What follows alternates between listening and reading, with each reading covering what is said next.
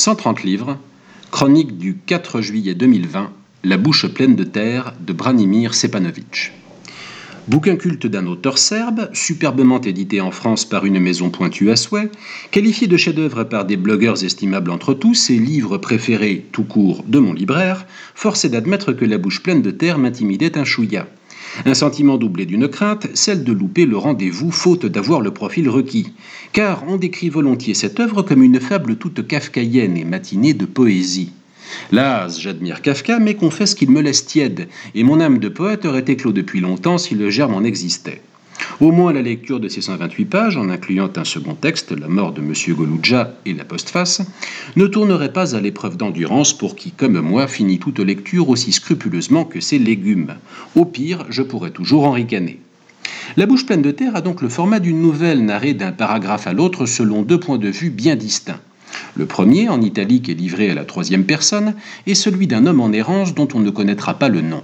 Accablé par la nouvelle de sa maladie incurable, il a quitté la ville en train, puis fui l'intolérable promiscuité de son wagon en descendant au milieu de nulle part, dans un paysage arboré et montagneux. Son intention, apprend-on très tôt, consiste à se donner la mort. Cherchant l'endroit propice, il court au hasard. Extrait.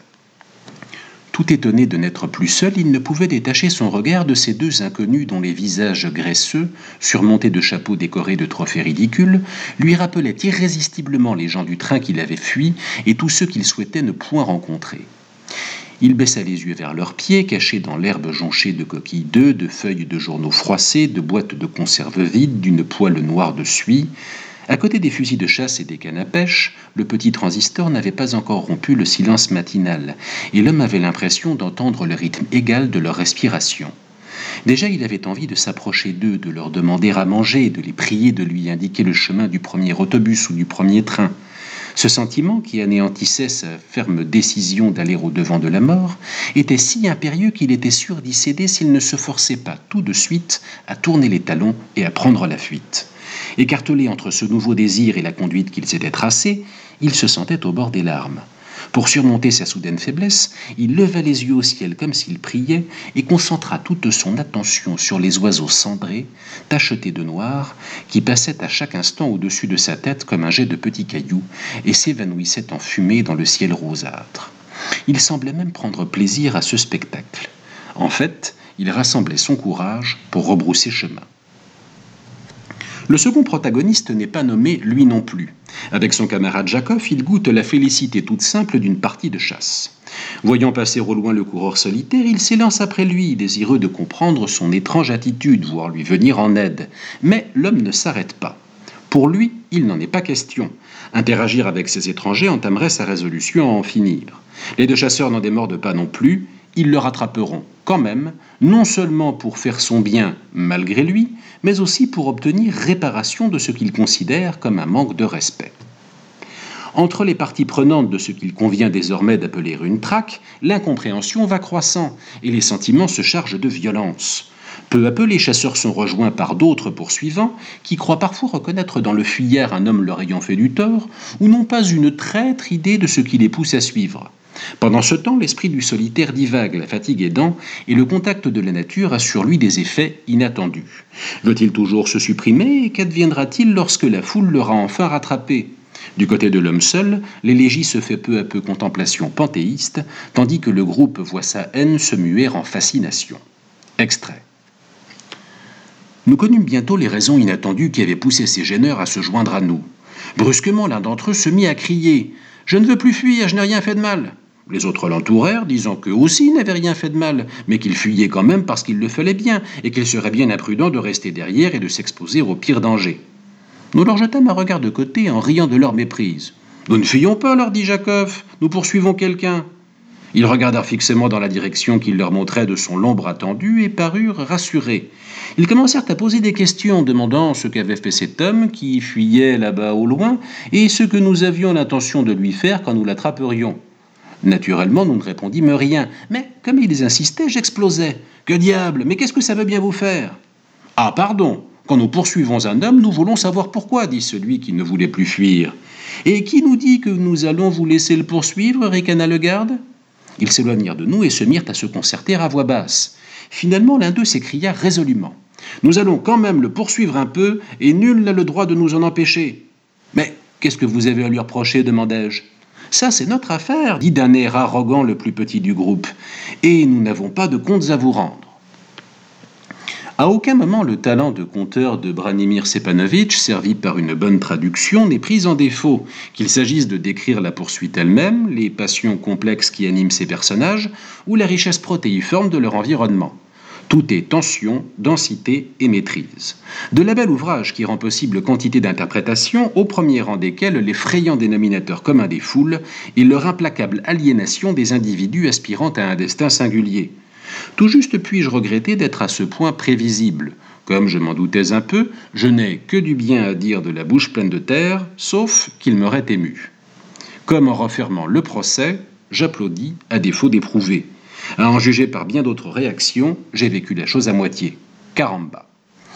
C'est là que je dois des remerciements appuyés à Tusitala, qui a conçu son bouquin comme un parfait single d'antan. Une face A accrocheuse, le titre phare, et une face B plus obscure, introuvable ailleurs pour collectionneurs frénétiques. Pour moi, le vrai déclic eut lieu à la lecture de cette face B, la mort de M. Goluja. Ce récit est très similaire à La bouche pleine de terre dans ses intentions, puisqu'il y est aussi question de confronter un étranger à une communauté, pour un résultat a priori dramatique. Mais le procédé diffère. Il s'agit d'une satire au venin délicieux. Si Sepanovitch ne m'a pas eu par l'émotion brute, il m'aura accueilli garde basse avec un humour corrosif, tranchant singulièrement avec ce qui précédait. Ainsi donc, le dénommé Goluja, Olibrius dégingandé d'allure tristounette, vient passer des vacances dans un village d'altitude où l'on finit par le regarder d'un œil torve. Pour les locaux, s'il reste si longtemps sur un site si peu remarquable, c'est qu'il prépare forcément un mauvais coup. Sommé de s'expliquer sur ses motivations, Goluja improvise un bobard lourd de conséquences. Il affirme guetter le moment propice pour se jeter du pont. Le stratagème fonctionne au-delà de toute espérance, puisque ses hôtes se trouvent extrêmement flattés d'être les témoins d'un événement à ce point extraordinaire et tragique. On lui fait désormais cadeau de ses nuitées et repas, tandis que les femmes du village se succèdent à sa porte pour lui offrir plus encore. Comme on l'imagine, Goluja prend vie à cette nouvelle vie de patachon, et les villageois sont de plus en plus nombreux à s'en lasser. La farce a-t-elle la moindre chance de bien finir?